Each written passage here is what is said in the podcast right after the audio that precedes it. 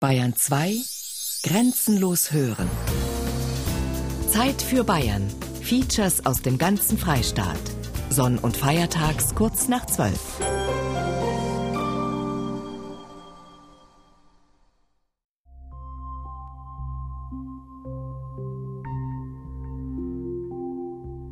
Als seine Zeit herum war, dass er wandern sollte, schenkte ihm der Meister ein Tischchen, das gar kein besonderes Ansehen hatte und von gewöhnlichem Holz war, aber es hatte eine gute Eigenschaft. Wenn man es hinstellte und sprach Tischchen, deck dich, so war das gute Tischchen auf einmal mit einem sauberen Tüchlein bedeckt und stand da ein Teller und Messer und Gabel daneben und Schüsseln mit gesottenem und gebratenem so viel Platz hatten und ein großes Glas mit rotem Wein leuchtete, dass einem das Herz lachte. Der junge Gesell dachte, damit hast du genug für dein Lebtag, zog guter Dinge in die Welt umher und bekümmerte sich gar nicht darum, ob ein Wirtshaus gut oder schlecht da herin, das ist alles über 100 Jahre alt. Das sind die Bottiche, diese Mühlen um, die Pumpe, die Schlagmaschine. Wir machen praktisch das Porzellan so wie vor 100 Jahren. Das gibt es bloß noch bei uns in Nymphenburg. Das sehen Sie nirgends anders mehr. Nach dem System. Dieter Zeus ist der Massemüller von Nymphenburg. Der letzte seiner Art. Das System, das er da beschreibt, ist so einzigartig wie das Produkt, das am nördlichen Schlossrondell von Nymphenburg seinen Anfang nimmt. Zeus macht Porzellan, mischt Kaolin, Quarz und Feldspat im genau richtigen Verhältnis, dass sich aus der Masse ein unverwechselbares Stück Handwerkskunst formen lässt. Seit Jahrhunderten ziert das weiße Gold aus Bayern die Tafeln derer, die es sich leisten können. Neuerdings vor allem in den Arabischen Emiraten und in Asien, bei Pop- und Filmstars in England und den USA, bei Managern aus Frankfurt und Düsseldorf und immer schon beim bayerischen Adel.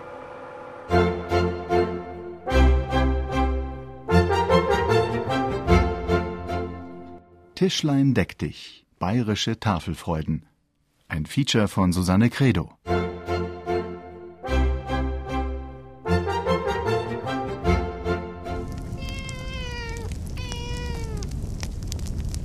Viel aber das Handwasser belangt, der Kurfürst das Serviett für den Kaiser nehmen, und da es der König dem Kaiser geben werde, selbiges dem Königreichen.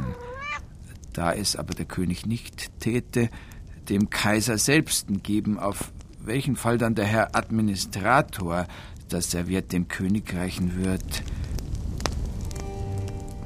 Der Hofmarschall seiner Durchlauch des bayerischen Kurfürsten Johann Adolf von Metternich tüftelt die Tischordnung aus für das öffentliche Abendessen im Schloss Dachau. Am 18. August 1653 soll es stattfinden, zu Ehren Kaiser Ferdinands III., seiner Gattin Eleonore und König Ferdinands IV. Die Verwandtschaft kommt aus Wien. Porzellan allerdings gibt's nur aus Asien. Es wird das höfische Gold- und Silbergeschirr erst in gut 100 Jahren ablösen. Und einen Beruf wie den von Dieter Zeus, den Massemüller, den gibt's noch gar nicht. Seit Tagen also schiebt der Marschall die Fürsten und Herzoge hin und her, platziert sie mal auf dieser, mal jener Seite der Tafel. Und wehe, es fühlt sich einer zurückgesetzt im wörtlichen Sinn.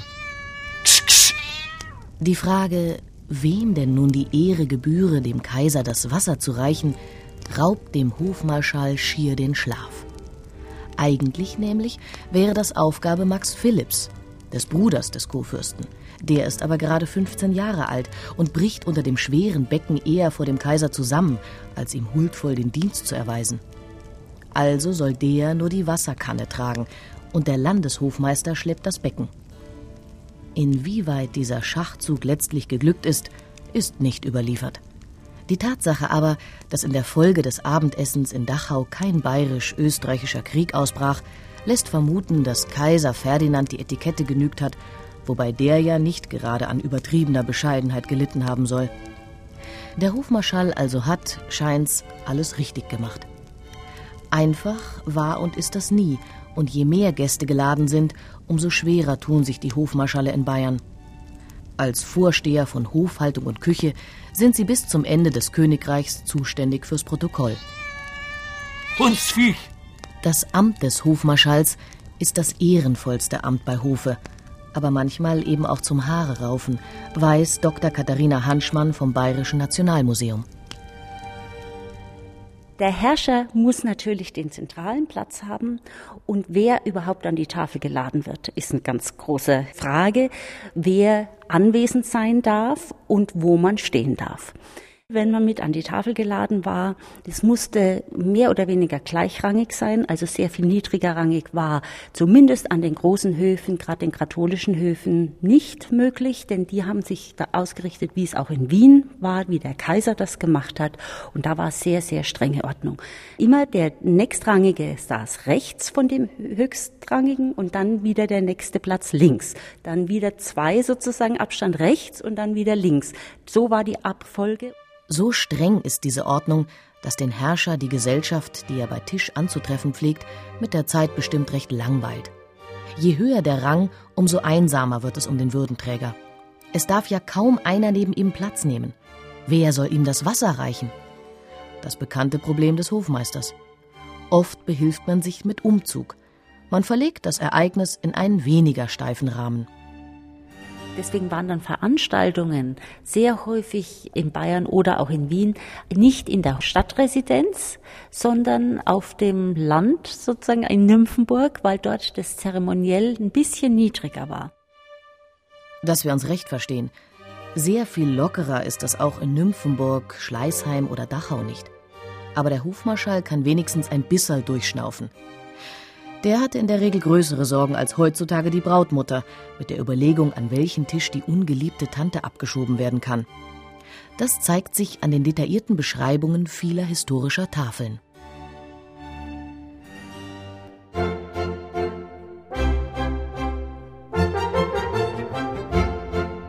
Zur Vermählung zwischen Charlotte Auguste von Bayern mit dem österreichischen Kaiser Franz I. im Jahre 1810 schreibt der österreichische Botschafter in München, Josef von Schwarzenberg, an Außenminister Metternich nach Wien. Bei dem gleich darauf angesagten Bankett, wo ich den Platz auf der rechten Seite neben dem Prinz Karl einnahm, wurde ich durch den kaiserlichen Kämmerer Herrn Landgrafen von Fürstenberg welcher hinter meinem Sessel auf der Staffel stand, in zweiter Linie von dem mir beigegebenen kaiserlichen Truchsess und in der dritten durch einen königlichen Pagen bedient. Der Botschafter ist entzückt. Eine dreifache Bedienung durch den Landgrafen, den Truchsess und einen Pagen. Welch außerordentliche Wertschätzung.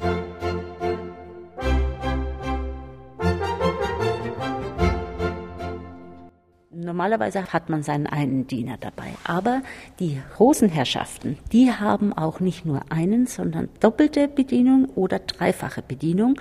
Das heißt, dass drei Personen hintereinander, sagen wir mal, das Trinken vom Buffet nehmen, dem nächsten reichen, der es wieder dem nächsten reicht und der dritte erst es an die Tafel bringt.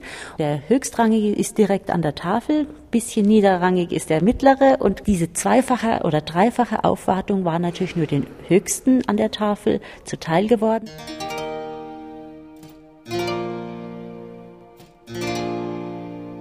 Botschafter Schwarzenberg ist von der Aufwartung, die ihm da zuteil wird, seinen Platz am Tisch und damit in der Gesellschaft so beeindruckt, dass er dem Außenminister gleich noch eine handschriftliche Sitzordnung mitschickt.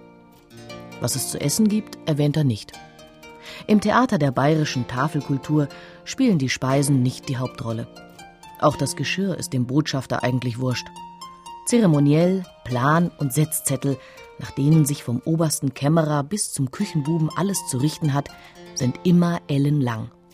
27 Punkte enthält die Anweisung für die Feierlichkeiten anlässlich der Trauung von Prinzessin Maria Antonia im Jahr 1747.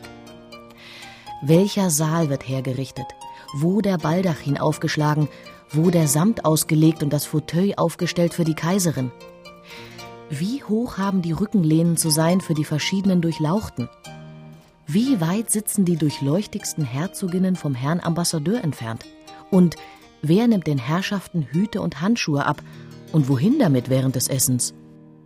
Allerhöchst und höchst deroselben werden die Eventails, respektive Hüte und Handschuhe durch dero Obrist Hofmeistern, Obrist Kämmerer, dann Kämmerer abgenommen, von diesen auch die Sessel geruckt, so bei dem Herrn Botschafter gleichfalls durchgehends zu beobachten. Der Diener bei bestimmten Situationen auch ganz hochrangige und je nachdem, wie weniger wichtig der Anlass war, konnten es niedrigerrangige sein. Die mussten ja zum Beispiel auch den Stuhl rücken. Die mussten auch die Handschuhe des Herrschers abnehmen auf ein Tablett. Und das Tablett hatte noch dazu einen Stiel unten, dass nicht sozusagen die Hände des niedrigerrangigen die Handschuhe angelangt hätten, sondern nur den Stiel von dem Tablett.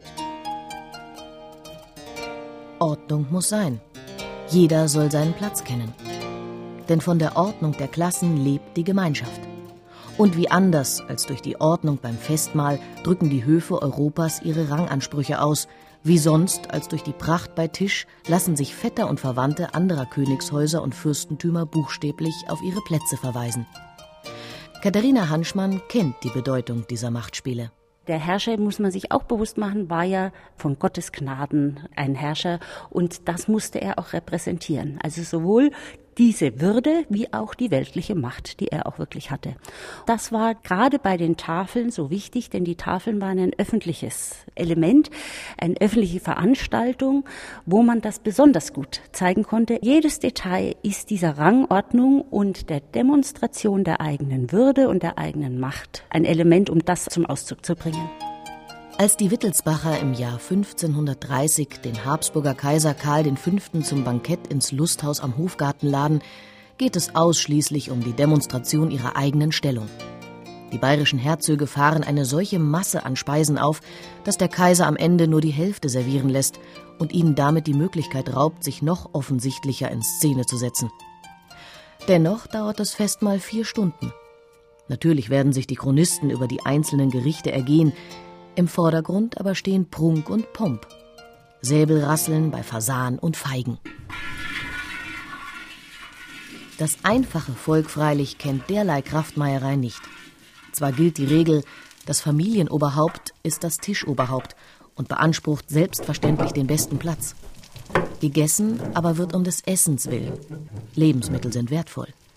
Wer hart arbeitet und Kalorien braucht, schert sich wenig um die Rangfolge von Tisch, Gesellschaft und Speisenauftrag. Das Tafeln in der prächtigen Bedeutung des Worts ist hier unbekannt. Der Tisch, das sind zunächst kaum behauene Bohlen, auf denen sämtliche Tätigkeiten verrichtet werden. Hier spielt das Leben. Vom Küchentisch als Lebenszentrum zeugen viele Stiche und Gemälde. Der Nürnberger Albrecht Dürer hat so den Alltag an bayerischen Tischen festgehalten, aber auch weniger bekannte Maler wie der Kaufbeurer Daniel Hopfer. Steht ein Fest an, legt man ein Brett über zwei Holzböcke oder eine ausgehängte Tür. Nach dem Fest wird die Tafel aufgehoben. Eine Redewendung, die sich wie viele andere rund um Tisch und Tafel bis heute erhalten hat. Tafelfreuden erlebt der Bauer oder Taglöhner also höchstens an hohen Feiertagen, wenn der Braten angeschnitten wird und die Knödel in der Schüssel dampfen. Während die einfachen Bayern ihren Hirsesterz aus einer irdenen Schüssel löffeln, kauft der Hof von ihren Steuern das Tafelsilber. Das ist eine Tradition, die gab es schon im 16. Jahrhundert. Die Schätze hat man ausgestellt und gezeigt. Letztendlich das Silber und das Gold kann ich im Notfall einschmelzen und kann damit Truppen finanzieren. Das war das, was man ja zeigen wollte. Darum war es für einen Fürsten so wichtig, dann ein Silberservice auch zu haben, nach Möglichkeiten auch in den neuesten Formen. Als es Rokoko kam, musste man seine alten Bestände einschmelzen, um neues Geschirr, das entsprechend gestaltet war, zu haben.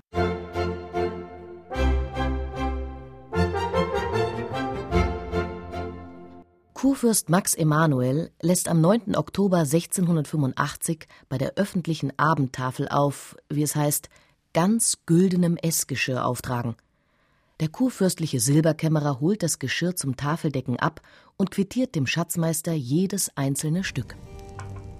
Sechs der gar großtiefen Schüssel, acht Zehen der große tiefe Schüssel, acht Zehen der gleichen tiefe Schüssel, 36 etwas kleinere Schüssel, 24 der größeren wie oben die 18, sechs kleine Essigschüssel, zwölf tiefe Teller, 36 flache Teller, ein oblong glattes Labor samt der dazugehöriger Gießkandeln, sechs Catena,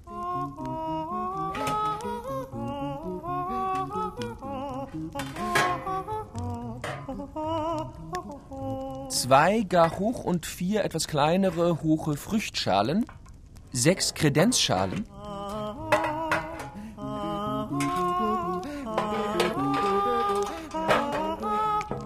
ein Schalen mit einem Look, in welch beden alte Numismata, ein der gleichen Schalen mit zwei Handheben und solche alten Münz.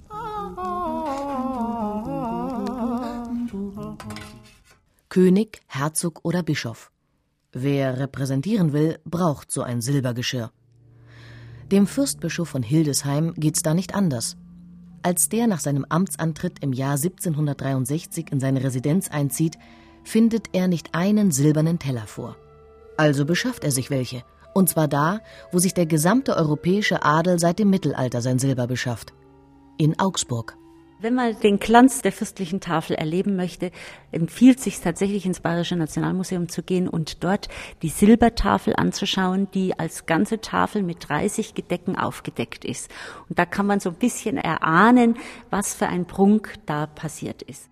Die Hildesheimer Silbertafel zeugt vom unermesslichen Reichtum der Herrscher und der überragenden Handwerkskunst der Augsburger Silberschmiede. Aus den eigenen Gruben fördern die Fugger den Rohstoff für die Künstler, deren Fertigkeiten bald die europäischen Nachbarn faszinieren. So berichtet der französische Adlige Michel Montaigne Mitte des 16. Jahrhunderts von einem Aufenthalt im Gasthaus zum Bären in Kempten im Allgäu. Man bediente uns mit großen Silbergefäßen aller Art, die sonst nicht zum Gebrauch, sondern nur zum Staatmachen da sind. Sie waren reich gearbeitet und mit den Wappen verschiedener Ehren gezieret. Man findet sie kaum in großen Häusern bei uns in Frankreich.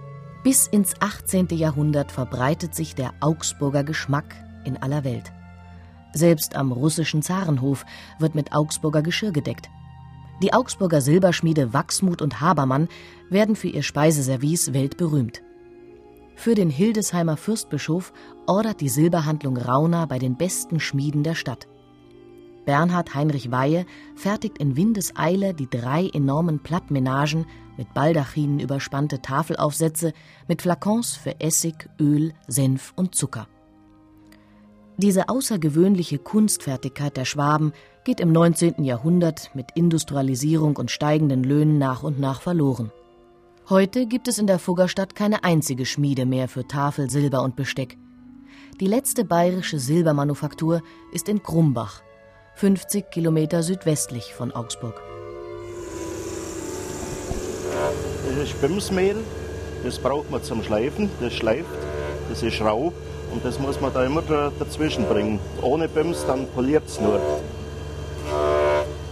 Es dürfen halt keine raue Stellen sein oder so Kratzer zum Beispiel. Da ist noch ein bisschen was, das soll heraus sein. Engelbert Hafenmeier schleift den Schaft eines silbernen Messers. Vorsichtig, um das Dekor nicht zu beschädigen. Kräftig, damit das 150 Jahre alte Besteck wieder ausschaut wie neu. Hafenmeier weiß genau, was er tut. Er ist seit über 30 Jahren in der Firma. Ein Privatkunde hat in der Silbermanufaktur Rainer in Krumbach diese Reparatur in Auftrag gegeben. Die Firma ist 1874 gegründet worden von meinem Urgroßvater, der eben in Augsburg gelernt hat und dann auf die Wanderschaft ging. Und ich habe noch sein handgeschriebenes Buch über die Wanderschaft. Der Urenkel des Firmengründers, Dr. Rainer Liebenberg, ist in seinem Büro umgeben von Vitrinen und Schaukästen mit den Preziosen aus dem Hause Rainer.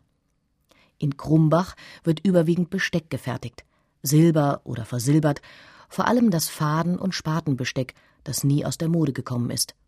Stolz präsentiert Liebenberg das kleine vergilbte Büchlein, in dem Josef Rainer die Stationen seiner Lehrjahre festgehalten hat. Hier sind dann Eintragungen, wie er über Ulm und Stuttgart, Geislingen, nach Hanau ging und weiter nach Hannover. Das ist eine Eintragung vom November 1867. Das sind die Nachweisstempel der jeweiligen Polizeibehörden. Das waren ja alles noch selbstständige Länder oder Staaten, alles noch vor der Reichsgründung. Also hier ist dann 1869 ein Stempel Gemeindeamt Penzing bei Wien, die eben auch seinen an- und Abreise bestätigen. Mit seiner Frau und einem einzigen Gesellen lässt sich Josef Reiner in Krumbach nieder, liefert nach Ulm, Memmingen, Augsburg und München. 1930 fertigt er das Radsilber für die Stadt München. Das Muster heißt Atelier und ist so zeitlos schön, dass es die Leser der Lifestyle-Magazine des Gruner und Jahr Verlags vor kurzem erst mit dem White Star Award ausgezeichnet haben. Das ist heute noch im Besitz der Stadt München, aber es wird wohl im Rahmen des modernen Catering nicht mehr benutzt, sondern liegt wohl in der Schatulle im Stadtmuseum. Das Atelierbesteck wird auch bei Empfängen in der deutschen Botschaft in Washington gedeckt. Eine besondere Ehre und ein lukrativer Auftrag. 90 Teile hat das Ministerium bestellt, für jede einzelne Position. Das spricht für die lange Laufzeit dieses Musters und die Unabhängigkeit von irgendwelchen Moden. Es ist eben gerade ein Langläufer und das müssen eben unsere Silbermuster überhaupt sein. Die Werkzeuginvestitionen für ein neues Modell sind sehr hoch. Die amortisieren sich nicht innerhalb von zwei, drei Jahren. 20, 30 Jahre muss also mindestens eigentlich unser Blickpunkt sein. Die wenigen verbliebenen bayerischen Handwerksbetriebe, deren Produkte einst die höfischen Tafeln schmückten, müssen hart kalkulieren. Von Expansion kann in Krumbach nicht die Rede sein. Liebenberg ist froh, dass er seine über die Jahre ausgebildeten Fachkräfte in der Region halten kann. Im illustrierten Katalog der Bayerischen Silberwarenfabrik, so der juristische Titel, stellt Urgroßvater Josef Reiner 1904 seine Kollektion vor und verweist bereits auf Musterlager in Hamburg, München, Pforzheim, Antwerpen, Kopenhagen, London, Mailand und Wien. Naja, sagt Liebenberg, alle lassen sich nicht nachweisen. Diesen Lagerstätten bin ich noch nicht ganz auf die Spur gekommen. Vielleicht hat er davon auch nur geträumt. Josef Reiner, der Besteckfabrikant, ein Aufschneider? Tatsächlich hat der Begriff ganz ursprünglich mit dem überheblichen Umgang mit Messer und Gabel zu tun. Über den Tranchiermeister, der mit ungehörig sausenden Werkzeugen einen rechten Zirkus bei Tisch veranstaltet, machen sich schon im 16. Jahrhundert die Karikaturisten lustig. Dabei ist die Kunst des Tranchierens so anspruchsvoll, dass, wer sie beherrscht, bei Hofe großes Ansehen genießt. Die Aufgaben des Tranchiermeisters oder Truchsessen gehören neben denen von Marschall, Mundschenk und Kämmerer zu den vier Hofämtern. Genaue Regeln und Schnittfolgen für das Zerlegen von Fleisch und Geflügel werden schriftlich verfasst. Matthias Geiger aus Moosburg bringt 1629 ein solches Büchlein heraus und beschreibt darin, mit welchem Besteck und nach welcher Methode der Tranchierer die Fleischstücke zerlegt. Das Besteck, meist edel verziert, oft mit der Jahreszeit entsprechend austauschbaren Griffen versehen, hängt am Ledergürtel des Truchsessen. Es wird hineingesteckt. Davon der Name Besteck. Für das Besteck gilt im Besonderen, was für die höfischen Tafeln im Allgemeinen gilt. Je aufwendiger gearbeitet, je edler und wertvoller, umso mehr zeugt es von der Stellung des Besitzers. Als Zeichen von Rang und Reichtum reist der Adel mit dem Besteckkoffer, in dem neben dem Geschirr auch in Samt eingebettete Gewürzschüsselchen und Fläschchen Platz finden. Selbst auf dem Schlachtfeld speist der oberste Kriegsherr vom persönlichen Essgeschirr, wenn er überhaupt noch Hunger hat.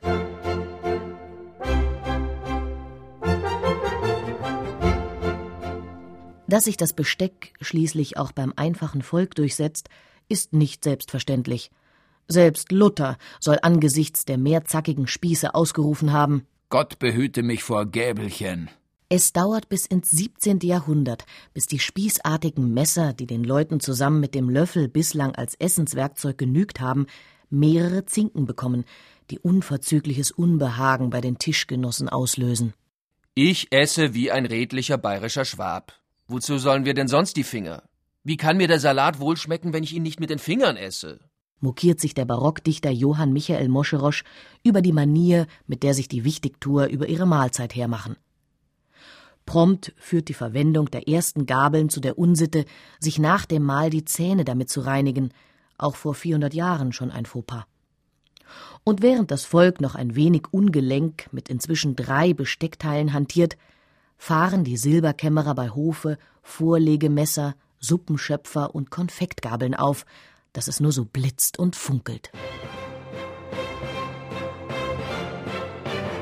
Im Bayerischen Nationalmuseum lässt sich die einstige Pracht bei Hofe dank der Hildesheimer Tafel noch erahnen. Die 30 Gedecke, Terrinen, Tischaufsätze, Leuchter sind, frisch poliert, in einem eigens dafür geschaffenen keimfreien Raum zu besichtigen. Die Silberrestauratoren hatten diese brillante Idee, nachdem das alle paar Jahre nötige Putzen jedes einzelnen Teils Zehntausende Euro verschlungen und die wertvollen Museumsstücke mit jedem Abrieb etwas weniger wertvoll gemacht hatte.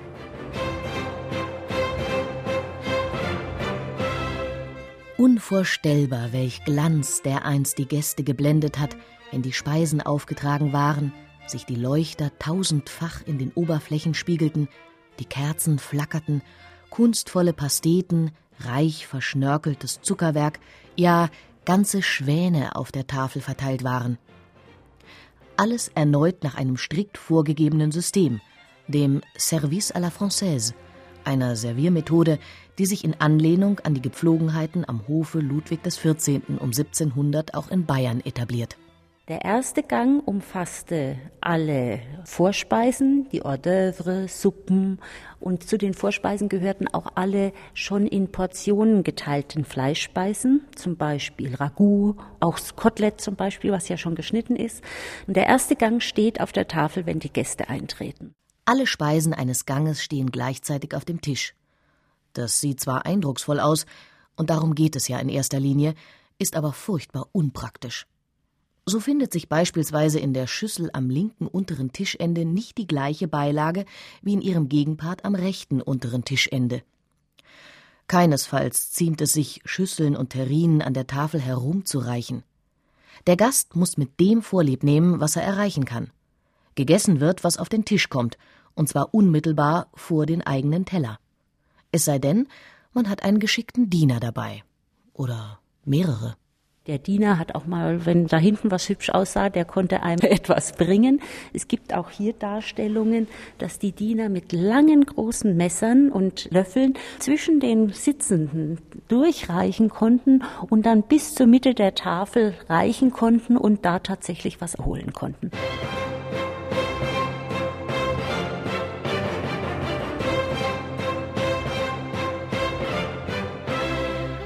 Der Diener reicht seinem Herrn sowohl Speisen als auch Getränke. Becher und Gläser nämlich stehen bis ins 19. Jahrhundert hinein nicht auf der Tafel. Besonders zweckmäßig ist das nicht. Insbesondere, weil der Mundschenk den ersten Schluck erst ausschenken darf, wenn der Truchsess seine Arbeit verrichtet hat. Der erste Gang samt seiner salzigen und würzigen Gerichte also bereits verspeist ist. Da hat die Gesellschaft bestimmt schon einen rechten Brand. Dass den Gästen so selten der Gebrauch ihrer Gläser erlaubt ist, sollte allerdings nicht darüber hinwegtäuschen, dass gehörig gesoffen wird bei Hofe. Man konsumiert nahezu ausschließlich Wein. Bierland wird Bayern erst so richtig im 19. Jahrhundert und leert das Glas in einem Zug, bevor es der Lakai zurückbekommt. Die Zecher wurden ziemlich trunken, dass sie schier zu der Erden sunken schreibt der Münchner Chronist Johann Mayer von einer Hochzeitsfeier Anfang des 17. Jahrhunderts. Natürlich verstehen sich die Augsburger Silberschmiede und die Zinngießer in München und Nürnberg auf die Herstellung eleganter Gefäße, die die Tafel nicht minder zieren würden als das silberne Speiseservice. Längst jedoch haben die bayerischen Spitzel in Venedig die Herstellung reinen Kristalls ausspioniert. Glas wird in Bayern schon seit dem Mittelalter produziert. Vor allem im bayerischen Wald finden die Glasmacher genügend Holz, um die Öfen zu befeuern, Wasser, um die Mühlen zu betreiben und Quarz als Rohstoff für das Glas. 1568 kauft Joachim Poschinger das Glashüttengut Zartlerhütte in Fraunau. Heute betreibt es Benedikt von Poschinger in der 15. Generation. Vor 100 Jahren hat man noch gesagt, der Glashüttenherr auf Fraunau. Wir sind halt weltweit in dem Handwerk die älteste Familientradition und in Deutschland die älteste Hütte. Fraunau ist die Stammlinie der Boschinger. Und wir sind auch hier sesshaft geworden, nicht mehr Wanderhütte durch den Wald, weil man das Holz brauchte zur Heizung und zur Feuerung der Öfen, sondern wir haben 1870 irgendwas die Eisenbahn hierher gekriegt und dadurch kommt man mit Kohlefeuern. Als erstes wieder Kölbel gemacht. Das ist eine kleine Kugel und über diese Kugel kommt wieder Glas drüber und dann wird es in die Form eingeblasen. Es ist also eine Teamarbeit, also einer macht die Kugel, wir machen dann den nächsten Schritt, wenn die Kugel erkaltet ist, überziehen die Kugel wieder mit, mit Glas und dann wird es eingeblasen. Also jeder hat da seine Arbeitsschritte. Also es ist nicht so, dass man jetzt jeden einzelnen Arbeitsschritt durchlaufen muss. Markus Hackel, Glasbläser in der Fraunauer Hütte, gehört seit 27 Jahren zum Team. Zur Glasmacherfamilie, sagen sie da. Wenn sich ein Designer was Neues ausdenkt, was sie dann fertigen müssen in der Hütte, dann besprechen sie das zusammen am Brotzeittisch. Und wenn sie dem Benedikt erklären, dass sich die Wünsche vom Designer nicht umsetzen lassen, dann geht's halt nicht. Aus. Für manche Kunden, da haben wir halt irgendwelche Designbüros, die schinken mir immer eine ganz tolle CAD-Animation mit alles Mögliche. Das kann man 365 Grad drehen und kippen. Und dann sind die ganz erstaunt, wenn ich sage, wir machen jetzt einen Kartonschnitt quasi auf Butterbrotpapier. Die können das zum Teil gar nicht fassen.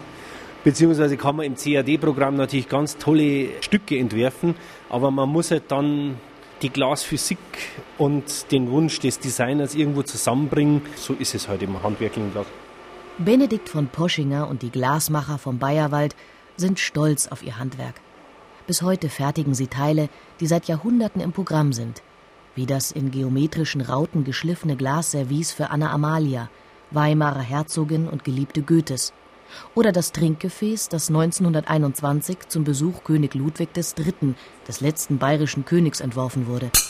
Geschliffen und graviert, mit Blumengirlanden verziert, ist es einer der Klassiker der Kollektion des Glasbarons. Der Stiel ist geschliffen. Das wird an einem großen Schleifrad gemacht vom Schleifmeister in mehreren Schritten. Man reißt es grob vor, dann wird es feiner geschliffen, dann wird es fein geschliffen, dann wird es poliert in mehreren Arbeitsgängen, bis halt diese Brillanz entsteht. Und hier im oberen Bereich haben wir eine ganz feine Gravur. Die Gravur ist eher das ins Glas reinschneiden oder ritzen und das matt lassen. Und das ist hier sehr, sehr aufwendig. Und diese Blumengirlanden, die hier gestaltet worden sind und der ganze Rand, der verziert worden ist. Also für so ein Glas, der Schleifer braucht für sowas ungefähr eineinhalb Stunden gut und der Graveur drei, vier, fünf Stunden zum Teil pro Glas drum. Eben auch entsprechender Preis für ein handgemachtes Stück. 214,50 Euro muss man ausgeben in Frauenau für ein Weißweinglas, wenn man trinken will wie König Ludwig III. Wenn man bei Ikea ein Glas für 80 Cent kaufen kann, müssen die Glasbläser eine Nische finden. Und so sind es die Sonderanfertigungen, die Kundenwünsche in kleinen Mengen, auf die sich der Poschinger, wie Sie hier sagen, spezialisiert hat.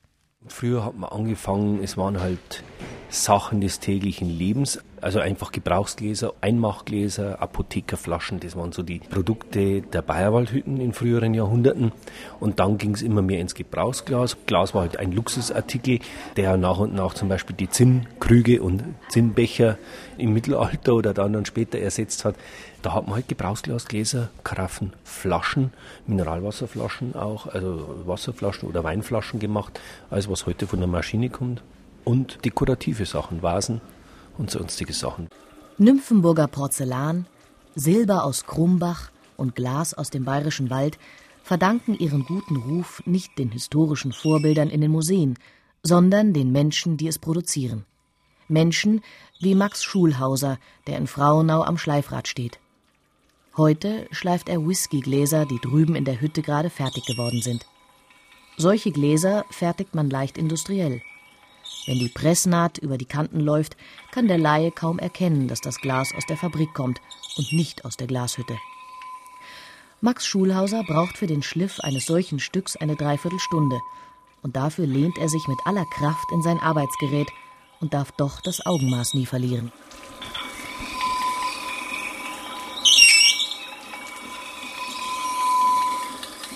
Das ist schon anstrengend, auch, wenn man zum Beispiel so Flächen schläft, mehrere Stunden. Also das ist schon eine harte Arbeit auch für die Ellbogen und für die Arme. Das ist schon anstrengend. Ja. Das sieht eigentlich, kommt ja heutzutage fast nicht mehr nicht, was da Arbeit dran ist.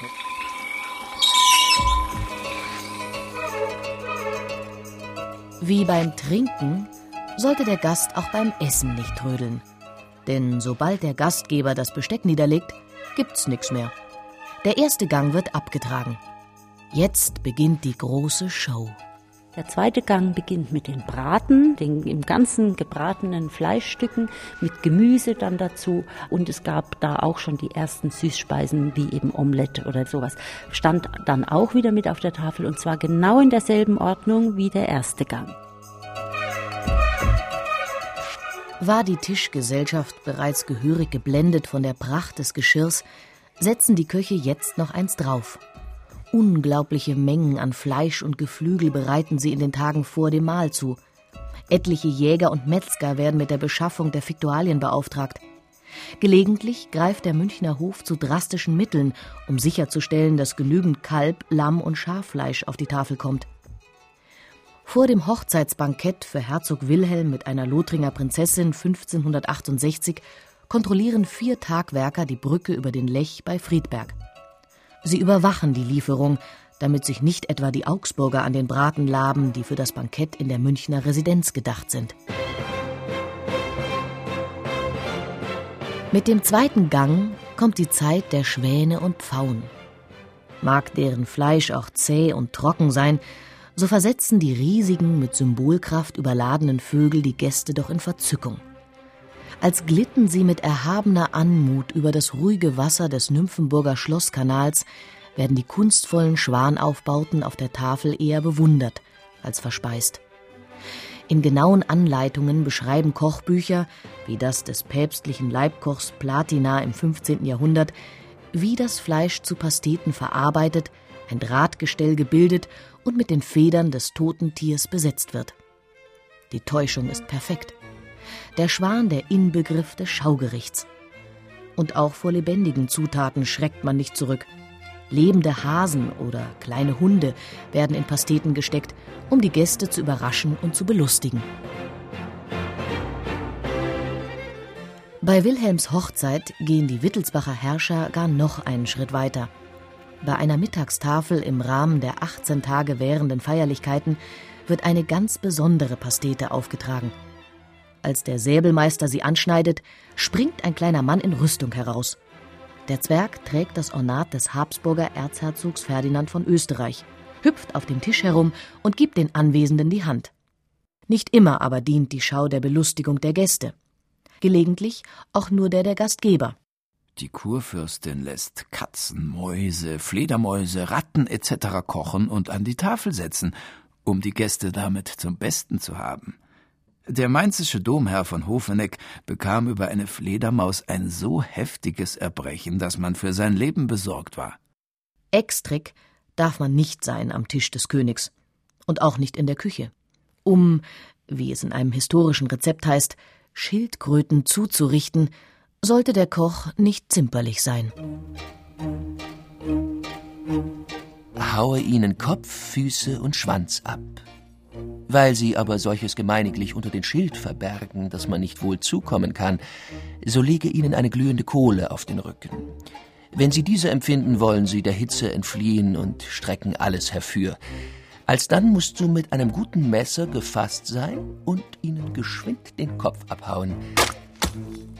Nach diesem sieht sie in nicht gar vieler Brühe, bis sie gar sind, und nimm sie hernach aus dem Kessel heraus, tu die Schale mit aller Fürsichtigkeit davon, weil sie sehr viele Galle haben, und frikassiere sie wie die jungen Hühner und tu mit Zitronensaft geriebene Eier darüber.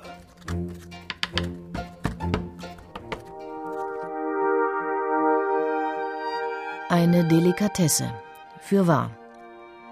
Die ungewöhnlichen Vorlieben haben weitere Konsequenzen.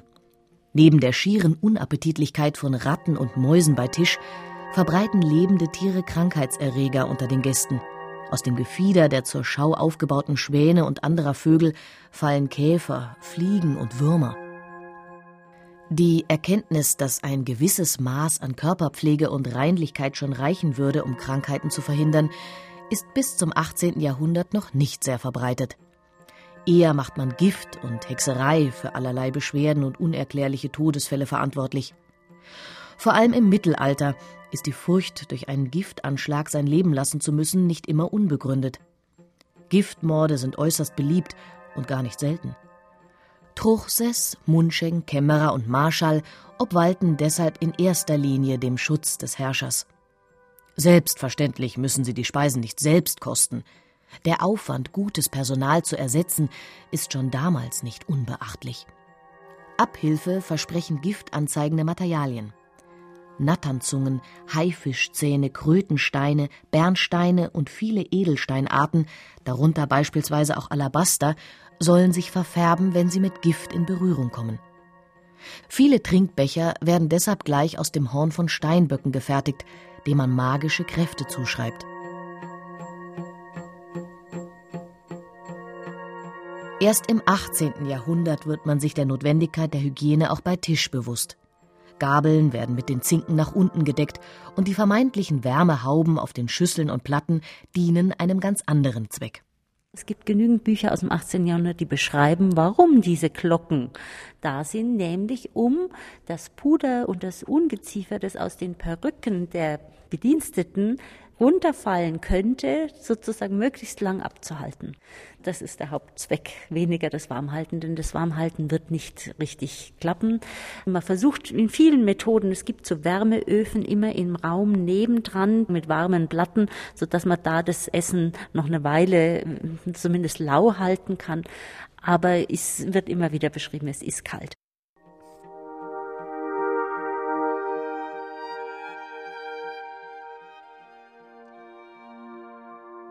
Die Küchen sind aus Gründen des Brandschutzes weit entfernt, und weil alle Speisen nun mal gleichzeitig statt nacheinander serviert werden, kühlt das Essen in den großen Sälen schneller ab, als es verspeist werden kann. Dabei tun die Gäste ihr Möglichstes und essen so viel und so schnell sie können. Gesund ist das nicht. Allzu früh segnen viele Mitglieder des Adels das Zeitige – aufgrund von Magengeschwüren, Übergewicht, Gicht, Gallensteinen und sonstigen Leiden, die unmittelbar mit der Maßlosigkeit beim Essen und Trinken zusammenhängen.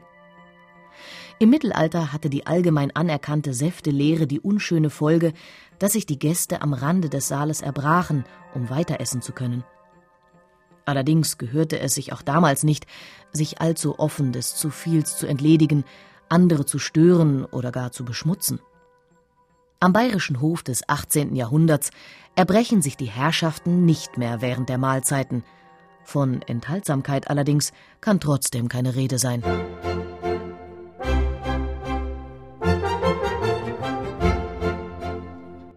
Kurfürst Karl Theodor, der in Bayern unbeliebte Mannheimer, wird hierzulande vor allem für seine Ausschweifungen bekannt, nicht nur die kulinarischen.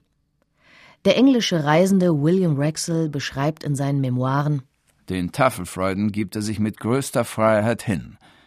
Als ein gewissen Formen unterworfener Souverän speist er alle Tage öffentlich ungefähr ein Uhr. Zu Abend speist er aber für sich, und bei diesen ausgewählten Gelagen legt der Kurfürst allen Zwang zur Seite. Damen tragen dazu bei, die Unterhaltung zu beleben, die nicht in die Grenzen großer Strenge eingebannt ist dass die Gerichte infolge unzulänglicher Warmhaltemethoden höchstens lauwarm verspeist werden können, hindert die Tischgesellschaften also nicht daran, so viel wie möglich zu verzehren. Nur gelegentlich beschwert sich mal einer über die kalte Küche. Während des Siebenjährigen Krieges kommt die kurfürstlich-sächsische Verwandtschaft bei den Münchnern unter. Nach einem Abendessen in Nymphenburg nörgelt der sächsische Graf Friedrich Ulrich Lina. Um zehn Uhr ging man zur Tafel, und die sämtlichen fürstlichen Personen speisten an einer Tafel von 80 Kuvert. Wie es bei großen Herren Tische zugeht, so ist es auch hier, alles ist kalt und man kriegt von vielen Gerichten wenig zu essen, sonderlich wenn die Bedienung so schlecht ist wie hier. Ausgerechnet ein Sachse beschwert sich in München über bayerische Küche und Bewirtung. Im Grunde hat der Mann aber recht, auch wenn's in Sachsen kaum anders gewesen sein dürfte. Erst die Umstellung vom Service à la Française auf den Service à la Russe schafft Abhilfe. Die russische Serviermethode bringt die Gerichte nacheinander und damit heiß auf den Tisch. Das allerdings erst gegen Ende des 18. Jahrhunderts. Kalt oder warm, die Mahlzeit ist vorbei. Vorerst. Im Speisesaal bläst man noch einmal zum Angriff auf alle Sinne das Konfekt steht. Die Hofkonditorei hat ganze Arbeit geleistet. aus Zucker, Marzipan, Tragant und Schokolade Tischaufsätze kreiert, die teils meterhoch über Konfekt und Pralinen, Eis und Kuchen thronen. Vom Münchner Hofzuckerbäcker Julius Rottenhöfer weiß man, dass er für ein Festmahl 1858 einen antiken Helm aus gerösteten Mandeln nachempfunden, den Busch aus gesponnenem Zucker gezogen, Schild, Scheer und Gürtel aus Tragant modelliert und den Sockel aus Zuckerteig gefertigt hat. Eine Kreation, die es in die Geschichtsbücher geschafft hat. Zu all den köstlichen und köstlich anzuschauenden Speisen versprengen Tischbrunnen duftendes Rosenwasser und spiegeln sich die Flammen der Kerzen in der schimmernden Oberfläche von Porzellan. Das ist neu. Teller aus Porzellan sammeln sich die Königshäuser schon seit längerem aus Ostasien zusammen. 1710 gründet August der Starke die Porzellanmanufaktur in Meißen. Während der Verlobung mit dessen Enkeltochter besucht Bayerns Kurfürst Max III. Joseph die Fabrik und entscheidet: So was wollen wir auch in München. Sieben Jahre lang wursteln die Hafner auf Schloss Neudeck in der Münchner Au vergebens herum, bis die richtige Mischung aus Kaolin, Quarz und Feldspat glückt. Der Beruf des Massemüllers ist geboren. 1761 zieht die Manufaktur in die Gebäude am nördlichen Schlossrondell in Nymphenburg um und da ist sie noch heute. Und die Teller, die Josef Knipfer hier seit 35 Jahren dreht, macht man noch wie damals. Also erst wird das richtig durchgearbeitet, das dauert jetzt einen Moment. Das hat man im Laufe der Jahre, kriegt man das ins Gefühl, ja. So wie bei der guten Hausfrau. Jetzt kommt es darauf an, dass man die richtige Menge nimmt. Und dann sieht man die Masse so dünn wie möglich nach außen. Und mit Hilfe von einem Holz wird das Ganze jetzt in die Tellerform gebracht. Wir sagen dazu ein Hubel, der nachher über eine Arbeitsform gelegt wird und daraus macht man eben dann einen Teller. Damit es natürlich jetzt ein echter wertvoller Nymphenburg-Teller wird, wird er noch gestempelt. Wenn man jetzt das Stück umdreht, dann sieht man die Blindmarke, ganz schwach das J für Josef und eben dann unser Logo mit dem Hinweis auf den Herzog Franz von Bayern. Das ist praktisch der oberste Chef des Hauses Wittelsbach. Perl- und Lotusmuster sind gerade sehr gefragt sagt Josef Knipfer. Das Königsservice. Die ersten Produkte, die in der Manufaktur gefertigt werden, als die Mischung endlich stimmt, sind jedoch keine Serviceteile. Der Adel ist ja immer noch von Gold und Silber. Es sind die Figuren für das Gartendessert von Anton Bustelli und Josef Ponhauser. Die wohl berühmteste und wertvollste Tischdekoration der Welt. Eine Reihe in neuester Manier gekleideter Damen und Herren lustwandelt in einem Pariser Garten zwischen halbhohen Buchsbäumen, gewundenen Hecken und üppigen Rabatten. Auf hohen Sockeln überwachen Putten das Geschehen. Der Kies knirscht unter den Ledersohlen der Herren. Die ausladenden Röcke der Damen rascheln bei jeder Bewegung. Die Brunnen plätschern, leises Lachen dringt herüber. Und das Leben ist heiter und unbeschwert. Ein Figurentheater, so filigran und farbenfroh, so elegant und lebendig inszeniert, dass es bis heute die Fantasie anregt. Die Schwester des Kurfürsten hat nach Baden geheiratet, Mariana, und da wurde dieses wunderbare Gartendessert angefertigt für diese Hochzeit. Und es war also in der Presse groß beschrieben. Es war geradezu ein Volksauflauf, als es zwei Tage öffentlich ausgestellt war. Dass man sowas aus einem haltbaren Material herstellen konnte, lauter kleine Figuren, ein ganzes Gartenparterre quasi mit so kleinen Hecken. Und interessanterweise, die haben dann auch Porzellan zerstoßen und wie Kieselsteine auf die Erde sozusagen verstreut, auf denen dann wie im Nymphenburger Park war das ja auch so, die Figuren aus Porzellan dann spaziert sind. Im Bayerischen Nationalmuseum ist ein Teil dieses Gartendesserts vor einem Spiegel aufgebaut, sodass der Eindruck einer langen Tafel mit sich stets wiederholender Symmetrie entsteht. Der Höhepunkt in der Bustelli-Ausstellung des Museums.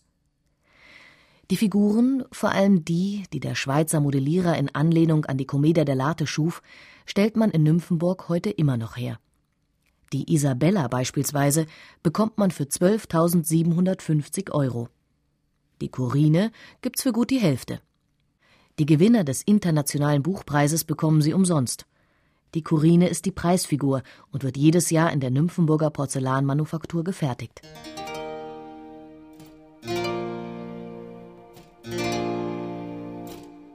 Bei Hofe erkennt man schnell, dass sich mit Porzellan noch viel mehr Eindruck schinden lässt als mit Gold und Silber.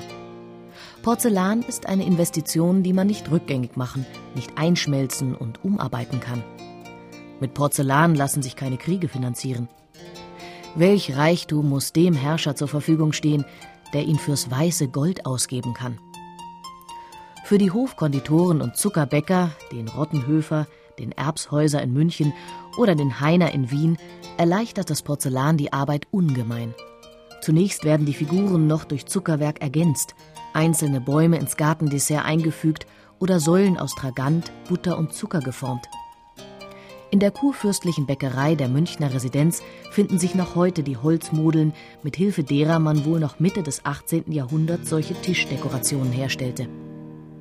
Die wichtigsten Teile sind jetzt aber dauerhaft vorhanden, immer ansehnlich, immer sauber. Anders als beim Zuckerwerk nisten sich keine Maden darin ein, Feuchtigkeit und Wärme können ihn nichts anhaben, Ruß, Wachs und Speisereste werden einfach abgewaschen. Zwischen den Festen bewahren die kurfürstlichen Zuckerbäcker das Porzellan sorgsam in den Schränken der Hofkonditorei auf und konzentrieren sich derweil ganz auf die Speisen fürs Dessert, auf Zuckerpasteten mit lebenden Vögeln, Konfekt aus Pinien und Pistazien, Rosenblätter, Tischaufsätze aus Butter und Marzipan. Kunstwerke, die wiederum die Porzellanmodellierer zu immer neuen Kreationen anregen bis heute. Und Dieter Zeus stellt die Zutaten dafür zusammen. Der Massemüller von Nymphenburg fertigt das Arcanum, den Massekuchen für die Dreher und die Modellierer. Die gesamte Produktion für den sogenannten Weißbetrieb liegt in seinen Händen. Großen Händen. Zeus ist ein Kraftpaket. Trainiert in aller Herrgottsfrüh, bevor er aus Bayerbach nach München fährt, und da dann zentnerschwere Säcke mit Feldspat, Quarz und Kaolin im genau richtigen Verhältnis und mit viel Gefühl zusammenmischt. Wenn er mal nicht mehr kann, sagt er, wird's wohl wieder zwei Massemüller geben in Nymphenburg.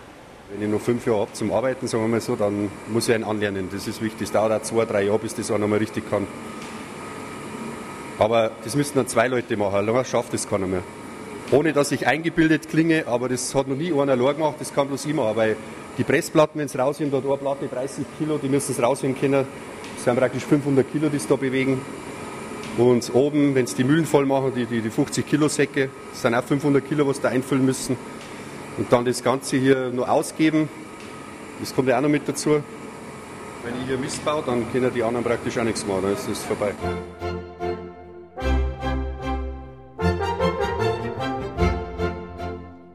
Tischlein deck dich. Bayerische Tafelfreuden. Sie hörten ein Feature von Susanne Credo. Die Sprecher waren Franziska Ball, Heiko Ruprecht und Burchard Dabinus. Ton und Technik Angelika Vetter-Wagner. Regie Josef Berlinger. Redaktion Gerald Huber. Zum Nachhören und Herunterladen finden Sie diese Sendung auf unserer Internetseite bayern2.de.